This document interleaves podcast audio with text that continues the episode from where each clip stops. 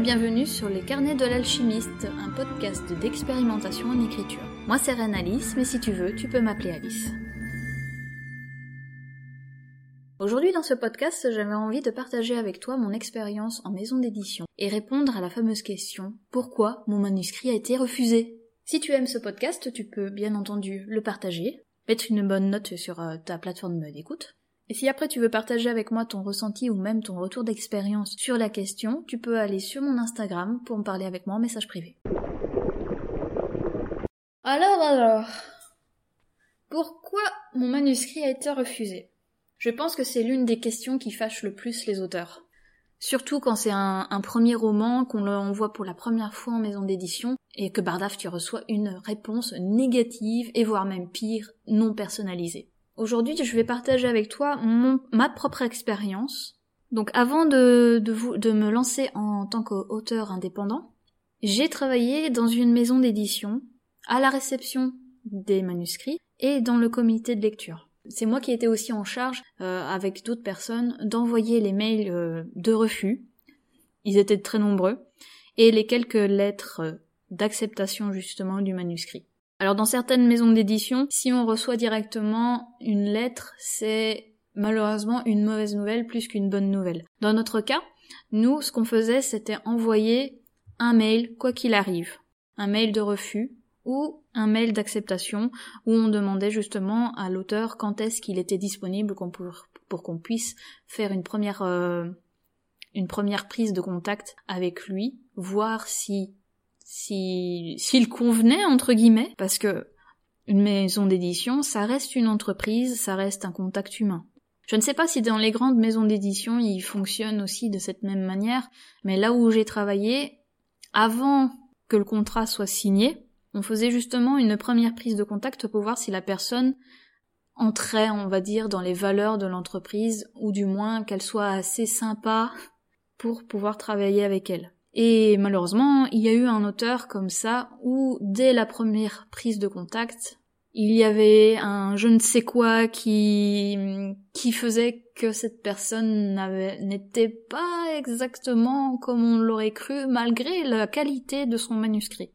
Et effectivement, une fois qu'on a commencé à travailler avec elle, on s'est rendu compte que c'était un vrai trou du cul. je ne donnerai pas de nom, je, je n'ai pas envie de donner de nom, mais cette personne a été réellement très très très pénible à gérer. Mais revenons du coup au manuscrit et à la question pourquoi mon manuscrit a été refusé? Donc là en fait j'ai euh, dressé une liste euh, bah, des, points euh, les plus importants justement qui font qu'un manuscrit est refusé en maison d'édition. Et également des anecdotes pour presque chacun d'eux. Alors tu es prêt? C'est parti. Alors, le premier point et le plus important, c'est que le manuscrit n'est pas assez retravaillé. Ça paraît bateau, mais pourtant il y en a eu des tas sur, euh, sur un, seul mois. Sur un seul mois de réception, il y a eu un tas de manuscrits qui n'étaient pas assez, assez retravaillés, voire pas du tout. Je m'en souviens d'un que, à la lecture, euh, le premier chapitre c'était de la bombe, mais une fois qu'on passait le premier chapitre, eh ben c'était plus la même qualité. C'était devenu euh, brouillon, il y avait des répétitions partout. Et, en fait, je me demandais même, euh, j'en étais venue à me demander pendant la lecture, mais est-ce que c'est la même personne qui a écrit? Du coup, avec le recul, j'ai envie de me dire que en fait, la personne avait était certainement comme moi avant. C'est-à-dire qu'elle commençait son histoire euh, dès le premier chapitre. Si elle avait un blocage sur le moment, elle retournait au début de son manuscrit et elle retravaillait à ce moment-là. Et du coup, ça fait que la, la plus grande partie du temps, quand on perd de cette manière, c'est que ton premier chapitre, il est tellement bien abouti que tu ne peux pas aller plus haut, mais tu délaisses par, euh, par cette occasion le reste, tu délaisses ton, le reste de ton manuscrit et qui ton histoire, et c'est, c'est vraiment dommage. En tout cas, du côté du, du comité de lecture, ça, ça se, ça se sentait, c'était triste à dire, mais quelle déception. Et du coup, pour faire en sorte que ton livre soit assez euh, travaillé, qu'est-ce que tu peux faire? Eh ben Pour tous les auteurs euh, qui offrent leurs conseils autant en podcast que sur YouTube, et même en blog, et même sur Instagram, chacun te le dit, la relecture c'est important. La réécriture c'est important. La correction c'est important. Tout est toutes les étapes pour écrire, pour faire, pour créer ton histoire est importante. Si tu es un jardinier, bon, forcément la planification ne va pas être aussi importante pour toi que pour un architecte. Pour un architecte, c'est quasiment impensable d'écrire un livre sans avoir planifié et structuré ton, histoire avant. Moi, je fais partie de, cette catégorie-là. J'ai, un réel besoin de, structurer du coup mon histoire, mais bon, ça c'est, un, autre sujet. Donc, du coup, comment est-ce que tu fais pour, euh, pour, euh, euh, passer au-dessus de cette étape et euh, on va dire, t'assurer un peu plus le fait de recevoir ne serait-ce qu'une lettre de refus euh, avec, euh, une lettre de refus personnalisée. Donc avec un vrai retour de l'éditeur. Ben c'est là, c'est du coup la relecture, retravailler ton manuscrit après la relecture aussi. Comment sont fait Ben déjà, moi, ce que j'ai remarqué avec mes nouvelles, c'est que j'aimais bien les laisser euh, reposer ne serait-ce que minimum une semaine, ou enfin minimum une semaine, voire un mois. On va dire en général un mois. Ça paraît long, ça peut paraître peu aussi pour certains, mais c'est ma propre expérience. Si tu veux tester, fais-le toi et vois ce qui te convient. Ce sera la meilleure façon de, pour toi de voir euh, quel procédé, quelle méthode tu, tu, tu peux euh, utiliser pour donner le meilleur de toi-même et donner à ton roman la meilleure version d'elle-même. D'ailleurs, si tu veux de l'aide et que tu veux travailler avec moi, il y a toujours euh, il y a toujours mon service scénario. Si tu veux te renseigner sur euh, sur ce service, justement, je t'invite à aller sur mon site renaliceauteur.com. Mais revenons du coup au manuscrit. Il y en a eu euh, des, des comme ça qui n'avaient pas été assez retravaillés ni relus et c'était fort dommage. Ce qu'il faut que vous reteniez, il faut savoir qu'une maison d'édition, avant tout, c'est une entreprise. Ce n'est ni l'ami de l'auteur, malheureusement, ni le parent. Ils sont pas là pour vous prendre par la main et vous accompagner dans cette phase de réécriture et de, et de, relecture, de relecture et de réécriture, malheureusement. Pour eux, vu que c'est une entreprise, c'est une perte de temps et d'argent. C'est fort dommage, c'est vrai, c'est peut-être même un peu ça qui m'en... C'est peut-être bien le point noir qui... que j'ai eu euh, dans, cette expérience en maison d'édition, même si ça m'a quand même aidé à voir ce que je voulais faire dans la vie, c'est-à-dire aider les auteurs. Mais bon, ça, j'en ferai peut-être un épisode spécial, je ne sais pas, je verrai bien. Alors ensuite, après ça, euh, qu'est-ce qui fait que votre manuscrit est aussi refusé? Eh ben, il y a le non-respect de la ligne éditoriale de la maison d'édition. Ça paraît peut-être fou ainsi, en tout cas moi personnellement ça, ça me ça me passe au-dessus de la tête hein, ce point réellement. Parce qu'en tant qu'auteur avant d'entrer dans d'entrer en de travail voilà. Parce que moi en tant que euh, voilà en tant que moi-même en tant que réanalyste euh, avant d'en avant d'entrer euh, en travail justement avant de travailler avec cette maison d'édition quand je commençais à, à, brûler les étapes on peut le dire euh, j'avais brûlé un peu les étapes euh, pendant que j'écrivais mon, une des premières versions de mon roman. C'était de voir euh, dans quelle maison d'édition est-ce que je pourrais l'envoyer. Je vais te le dire tout de suite. Hein. J'ai repris justement la réécriture de mon roman que j'ai appelé Contraste, qui ne s'appelait pas comme ça à l'époque, mais bref. Hein. Et avant même d'avoir ne serait-ce que terminé le premier chapitre, je m'étais déjà imaginé dans quelle maison d'édition je pourrais l'envoyer. J'avais pensé à Gallimard. Et euh, même encore maintenant où je ne suis, plus trop sûre de passer en maison d'édition ou peut-être de passer en auto-édition, c'est encore une autre question ça. Bref. Euh, donc euh, il y, a, y a Gallimard, j'avais pensé à Gallimard, j'avais pensé à la maison du chat noir, j'avais pensé aussi à, j'avais pensé aux éditions du chat noir, euh, et au minimum, je dirais bien dix autres maisons d'édition que là, je ne serais, je ne saurais même plus te dire lesquelles. Bref, pour moi, ça semble complètement évident euh, de choisir la maison d'édition dans laquelle tu veux l'envoyer, et bah du coup que ton livre entre justement dans, dans ce qu'elle propose. Eh ben, pour, alors que pour moi, et peut-être pour toi aussi, c'est une évidence, la réalité des choses, c'est que non, apparemment, ce n'est pas évident pour tout le monde. Je ne sais plus quel, quel autre euh, auteur tubeur, euh, auteur tubeuse même, dis, euh, en, parlait, que si vous écrivez de la poésie, vous n'allez pas envoyer votre vos, poésies dans une maison d'édition qui publie justement de la science-fiction. Ça paraît évident. Et pourtant, force est constater que dans la boîte de réception de la maison d'édition où j'ai travaillé, eh ben on, a eu ce genre de, ce genre de soumission. Et je vous avoue que quand, j'ai dû euh, quand, j'ai dû ouvrir les, les, mails euh, pour voir justement quel était ce, ce nouveau manuscrit qu'on nous, qu'on nous envoyait, j'étais sur le cul. Et pour vous donner, bah ouais, j'étais complètement sur le cul qu'il y ait encore des, qu'il y ait des personnes qui, qui ne font pas attention à la ligne éditoriale de la maison d'édition à qui euh, ils envoient leur, euh, leur, leur, leur œuvre et qu'après ils s'étonnent qu'ils, bah, qu'ils ont été refusés. Je vais vous donner bah, des exemples, j'en ai. Malheureusement, j'en ai. Donc la maison d'édition dans laquelle j'ai travaillé, leur ligne éditoriale, c'était de la science-fiction, de la fantasy et du fantastique, le fameux SFFF. Et on a eu, hmm, sur un, mois, je pense bien qu'on a eu un minimum de 5 New Romance qui sont arrivés. J'ai rien contre la New Romance, c'est pas ma tasse de thé, mais je n'ai rien contre. Mais ce n'est pas de la, science-fiction, c'est ni du fantastique, ni de la, fantasy.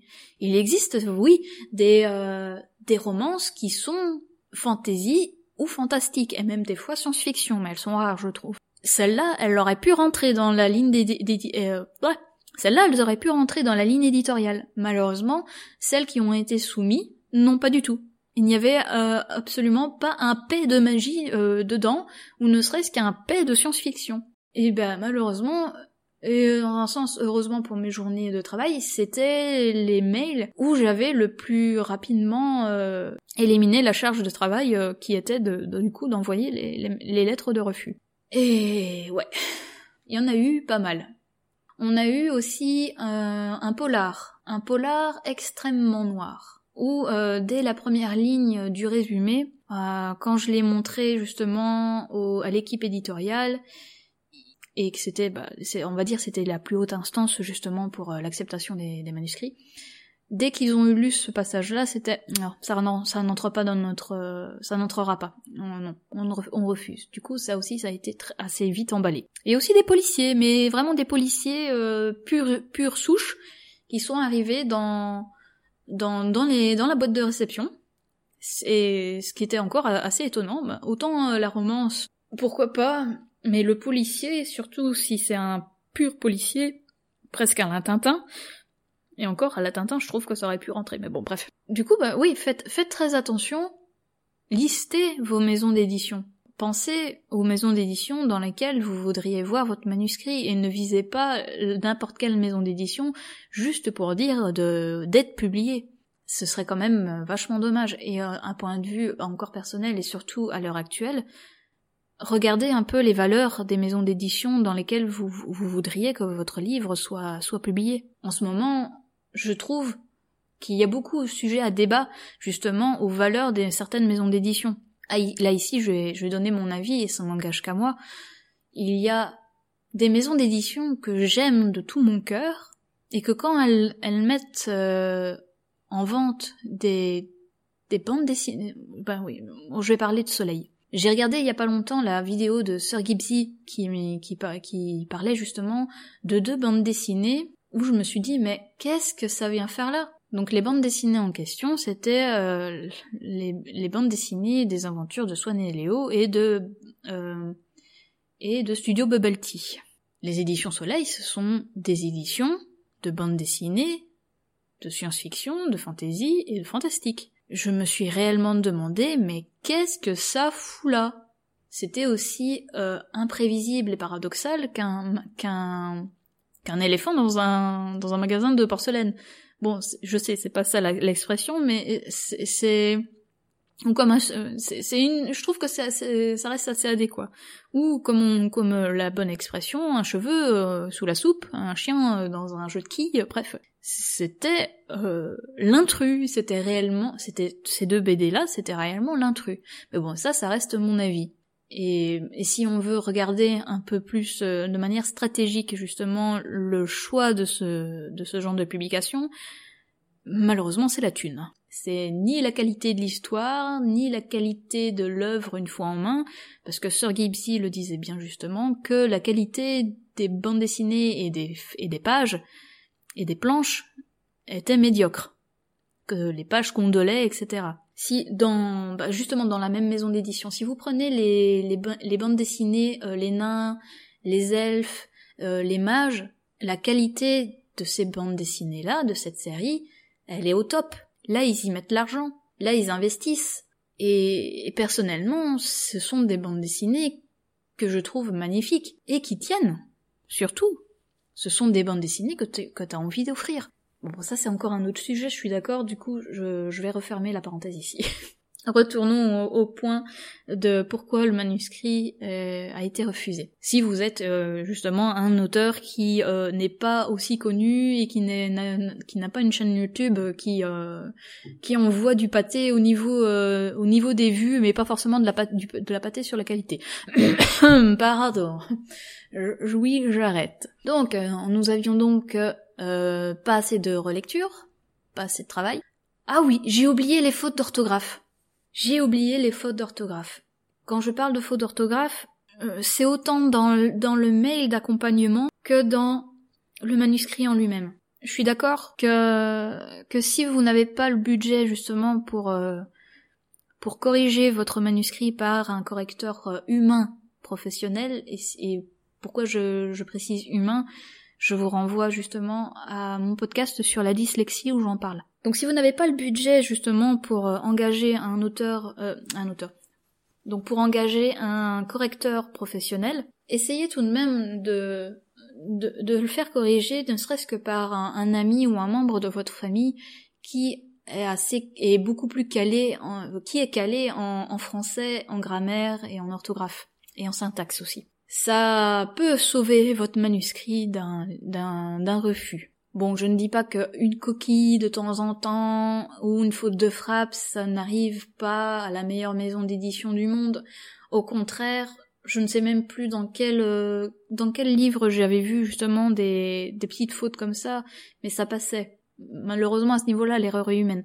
Mais si si votre manuscrit dès la première page il est bourré de fautes d'orthographe, malheureusement l'éditeur il va il, ne va pas aller plus loin comme je vous l'ai dit au début, une, maison d'édition, un éditeur, c'est une entreprise, c'est pas votre meilleur ami. Malheureusement, bien encore. Et euh, bon, à ce niveau-là, je n'ai pas vraiment d'anecdotes à vous donner sur les fautes d'orthographe. Du coup, je vais passer au point suivant que j'ai euh, remarqué. C'est que malheureusement, le livre n'est pas assez vendeur et que son histoire est vue, beaucoup trop vue et revue. Et là, j'ai une, j'ai une anecdote. Alors, quand vous écrivez, si vous aimez surtout, allez, on va prendre la bitlit par exemple.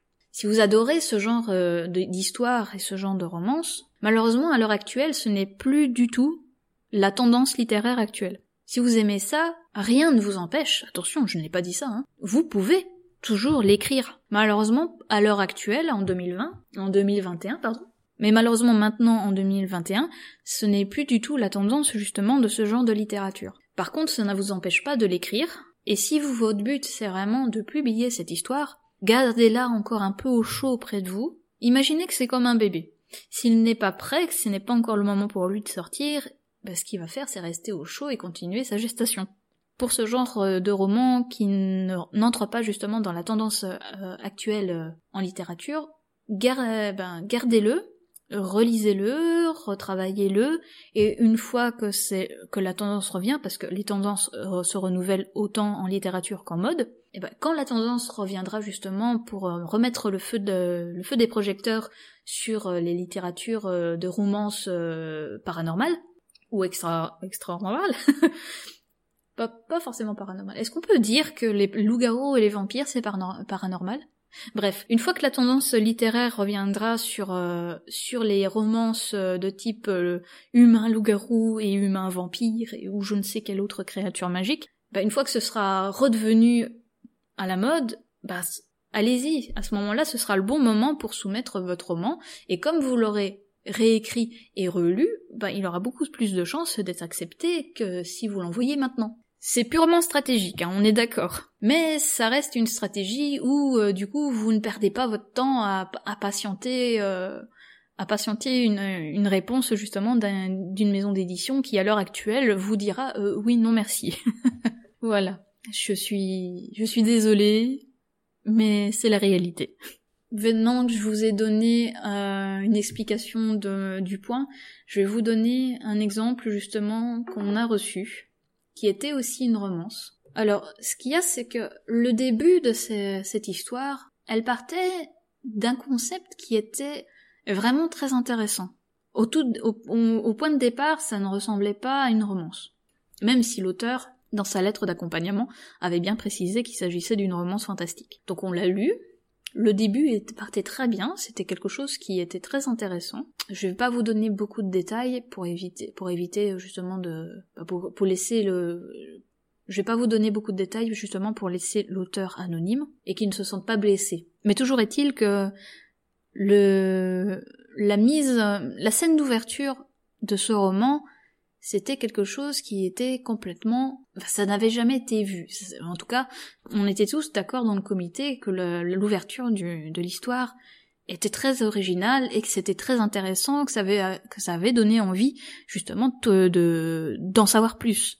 Et une fois, et une fois on va dire l'élément euh, perturbateur euh, classique arrive, là on, on entrait dans une poursuite d'histoire beaucoup trop cliché ça faisait un peu une reprise de La Belle au Bois dormant, si vous voulez. Et du héros euh, bad guy, bad boy, standard, qui parce que il a vu la princesse, euh, oh mon dieu, c'est l'amour de sa vie, et jamais il n'a aimé autant que ce jour, que ce moment-là. C'est un cliché, malheureusement, qui, qui a été surexploité, et qu'aujourd'hui, à l'heure actuelle, si on tombe si on tombe dessus sur ce genre de cliché, malheureusement, on s'en lasse. Et je l'avoue, une fois qu'on est arrivé à ce, à ce passage-là, moi j'avais arrêté la lecture et j'avais dit que bah, ça devenait ennuyant malheureusement et que c'était décevant. Et de souvenir, c'est pas moi qui avais rédigé le mail euh, de réponse, mais de souvenir, la... ce manuscrit-là avait reçu un, un mail personnalisé, un mail de refus personnalisé, où il expliquait justement que le début était très intéressant, mais que malheureusement la romance en elle-même était beaucoup trop vue, et qu'on invitait justement cette personne à retravailler là-dessus et peut-être revenir plus tard vers eux. Enfin plus tard vers nous, mais bon, comme je n'y travaille plus, je dis vers eux. Par contre, c'est moi qui ai reçu la réponse justement de cette personne qui avait, qui remercié justement, qui nous avait remercié d'avoir pris le temps de lire et de lui avoir envoyé un, un, retour aussi constructif et qu'elle allait retravailler justement son histoire. Ça, je vous avoue, ça avait fait mon, ça avait fait ma journée. C'était le matin, mais ça avait refait ma journée. Alors donc après ce point-ci, ce point de pas assez vendeur malheureusement, il y a aussi le point du quota atteint donc du quota atteint, c'est-à-dire du nombre de manuscrits qui a été réceptionné et qui sont toujours en attente et qui a aussi les euh, que tout en fait que tout le planning éditorial, que tout le planning de publication est déjà fait et j'ai même envie de dire verrouillé. C'est triste à dire, hein, mais euh, il y a des périodes comme ça dans l'édition où il y a suffisamment de manuscrits à travailler et à programmer leur publication que la maison d'édition ne peut pas se permettre de réceptionner de nouveaux manuscrits. À ce moment-là, ils font une, une fois que le, une fois que tout a été, que tout, une fois que tout ce qui est, une fois que tous les manuscrits qui sont en attente ont été ben traités ou sont occupés d'être traités, à ce moment-là, la maison d'édition, ouais, la maison d'édition à ce moment-là commence à réouvrir justement euh, leur, euh, leur boîte de réception et, il faut pas les louper généralement ce, ce moment-là parce que bah, il y a tellement de manuscrits qui arrivent en une seule journée que, que, ce, que, que la boîte de réception va, va, va fermer très rapidement. Pour vous donner un exemple, euh, euh Samantha Bailly avait dit dans, dans, dans l'une de ses vidéos justement qui parlait de ça que Gallimard, par exemple, ils reçoivent au minimum 16 manuscrits par jour. Je sais pas si vous vous rendez compte, mais 16 manuscrits, manuscrits par jour sur un mois, mais c'est énorme sur un mois dans la maison d'édition où j'ai travaillé, on en avait reçu 70. Donc 70 pour vous, euh, pour vous français. Et je me souviens que je me suis dit, mais waouh, comment est-ce qu'on va gérer tout ça? Et on était une petite équipe. On n'a pas l'équipe de Gallimard. Enfin, on n'avait pas l'équipe de, de Gallimard. C'était vraiment une charge de travail assez conséquente. Et pour vous dire, bah, j'ai eu j'ai eu sur ce temps de travail au moins cinq manuscrits à lire par, jour. Et bah, je les finissais pas, forcément. surtout quand, surtout qu'il fallait euh, aller vite en plus. C'était vraiment un rythme de travail très acharné.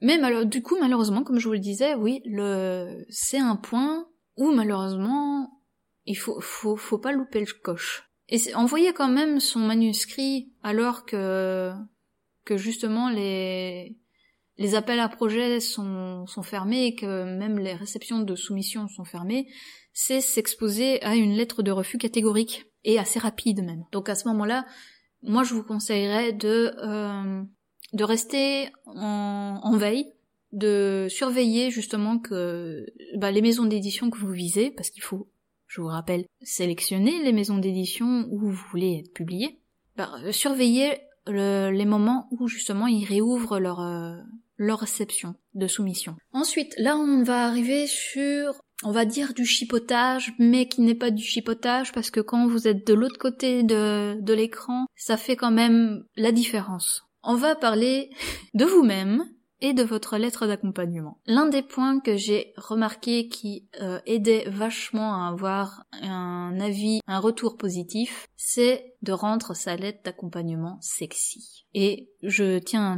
à, à vraiment le souligner. Je tiens à le souligner. Il faut que vous rendiez votre lettre, votre lettre d'accompagnement sexy.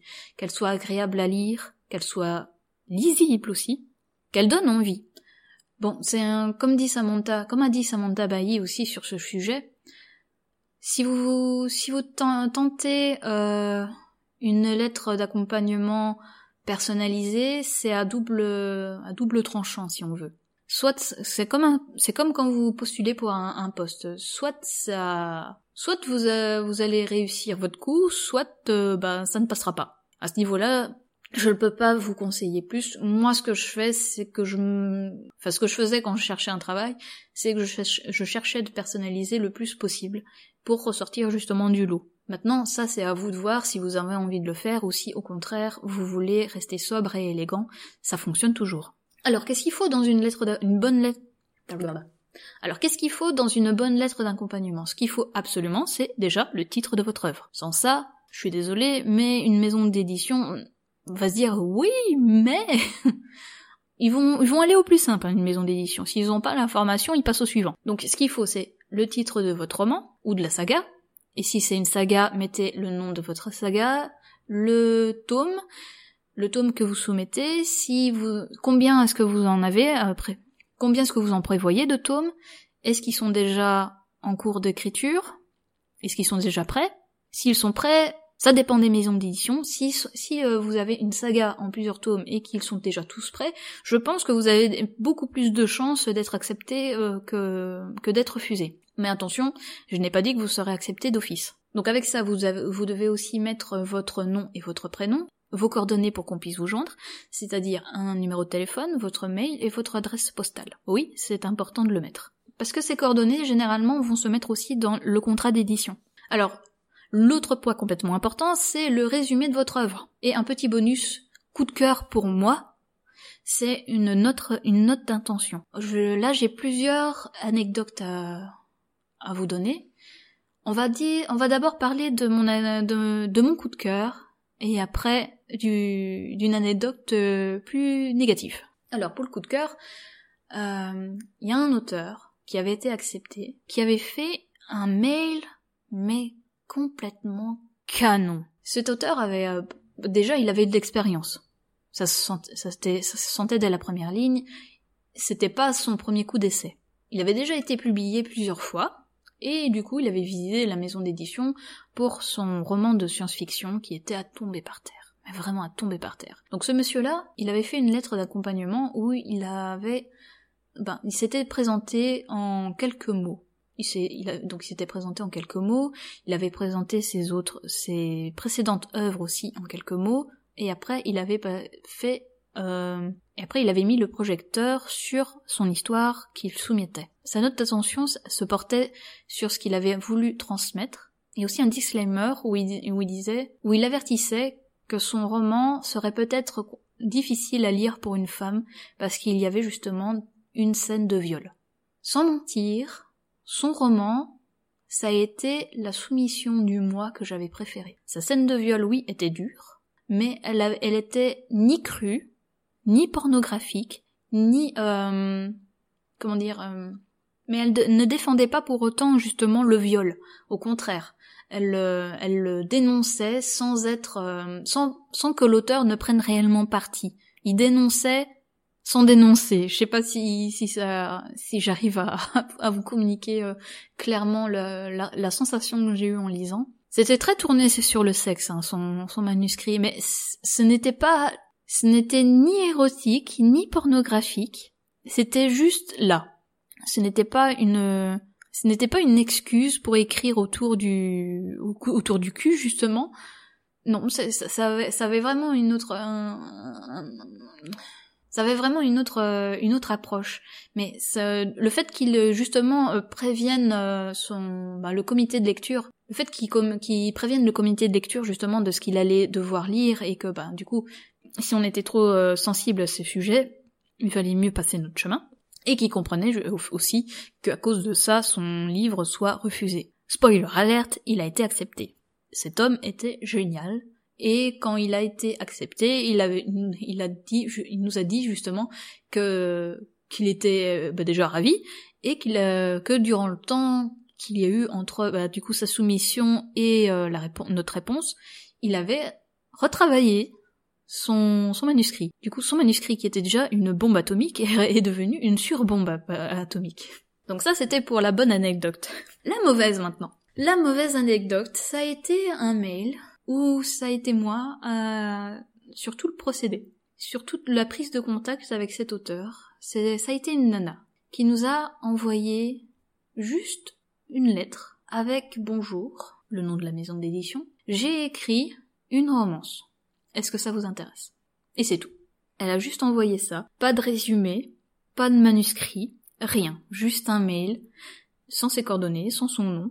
Du coup, bah, j'ai été obligée de d'envoyer un, un, mail avec euh, bonjour mademoiselle euh, sans sans que vous nous donniez un résumé ou ne serait-ce que votre manuscrit, il sera assez difficile de savoir si ce que vous si l'œuvre que vous proposez entre dans notre ligne éditoriale formule de politesse, signature, et envoi. Alors cette personne a été la personne la plus salée que j'ai dû à, gérer.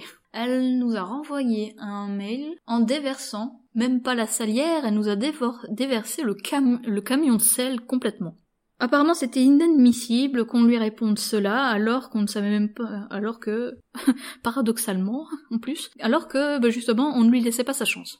Mais en fait, je ne sais pas si, si elle s'en rendait vraiment compte, mais si elle ne soumet pas son manuscrit, comment, comment est-ce qu'elle veut qu'une maison d'édition juge si son, son œuvre peut entrer dans, dans une ligne éditoriale ou non? Malheureusement, cette personne a été blacklistée. C'est triste à dire, mais il y a des auteurs comme ça qui prennent le chou et le melon, et même la grosse tête, euh, non, même pas la grosse tête, c'est même pas la grosse tête, il y, a des auteurs comme ça qui, même, même ça ne reste pas qu'au niveau des auteurs, c'est plus, c'est des personnes qui se prennent la tête pour un bête refus justifié. bref, cette personne m'a, m'a laissé un, voilà. Maintenant, j'ai encore une autre, euh, un autre exemple à vous donner. Ça a été un monsieur qui avait envoyé un manuscrit de science-fiction. Dans son mail, il n'y avait ni bonjour, ni formule de politesse, ni résumé. Il y avait juste un lisez mon manuscrit. Cette personne, malheureusement, s'est vue refuser directement avec juste l'excuse de votre votre manuscrit, bien que intéressant, n'entre euh, pas dans notre ligne éditoriale. Veuillez, monsieur.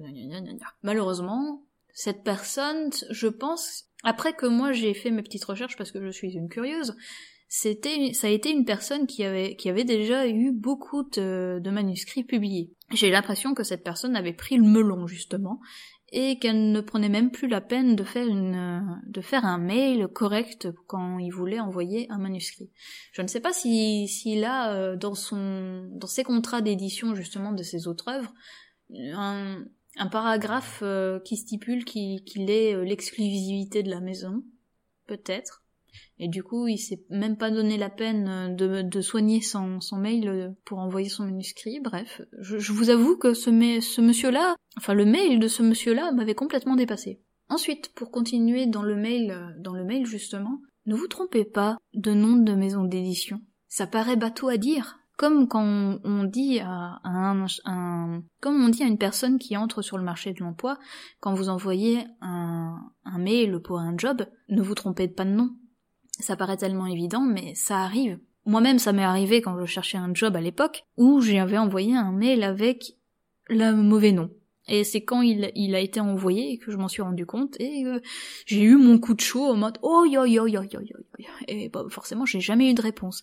Et pareil, si vous vous trompez de, de nom justement dans votre mail, malheureusement, vous vous étonnez pas trop si, si vous n'avez pas de réponse.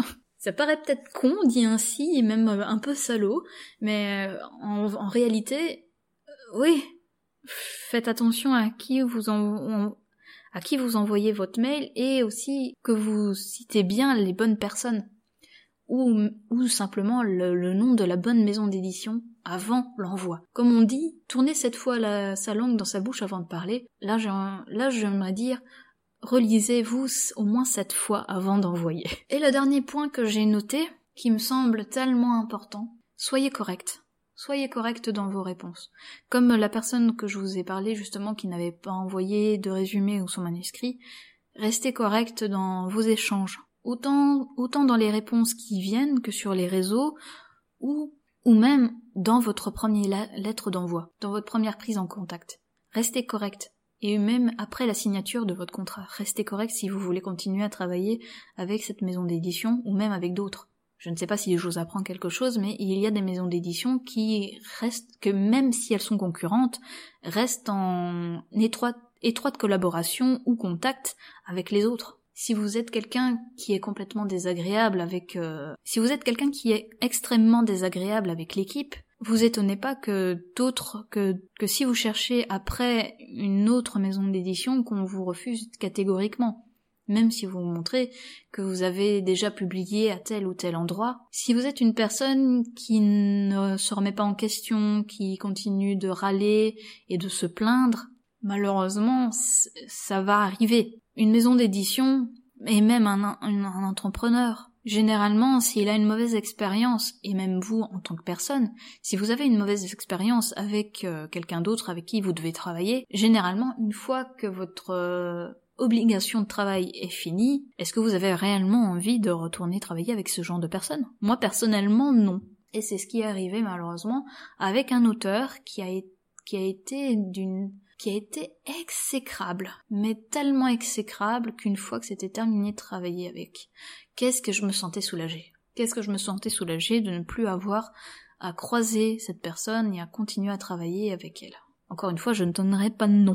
voilà donc les points que j'ai relevés de mon expérience en maison d'édition. Donc je vais faire un rappel rapide avec toi. Ce qui fait que ton manuscrit a été refusé, c'est généralement le fait qu'il n'a pas été assez retravaillé ni relu. Les fautes d'orthographe aussi, faire attention à ces fautes d'orthographe. Faites attention aussi à respecter la ligne éditoriale de la maison d'édition que vous visez. Vérifiez que votre concept n'est pas trop vu, qu'il n'a pas été trop euh, trop exploité. Si, si c'est justement quelque chose qui a été trop exploité, que c'est un genre littéraire qui n'est plus tendance, gardez-le au chaud pour le, pouvoir le, le resoumettre quand, ce sera, quand la tendance sera de nouveau actuelle. Malheureusement, le, le quota de la maison d'édition est peut-être atteint. Attendez que les soumissions puissent être réouvertes.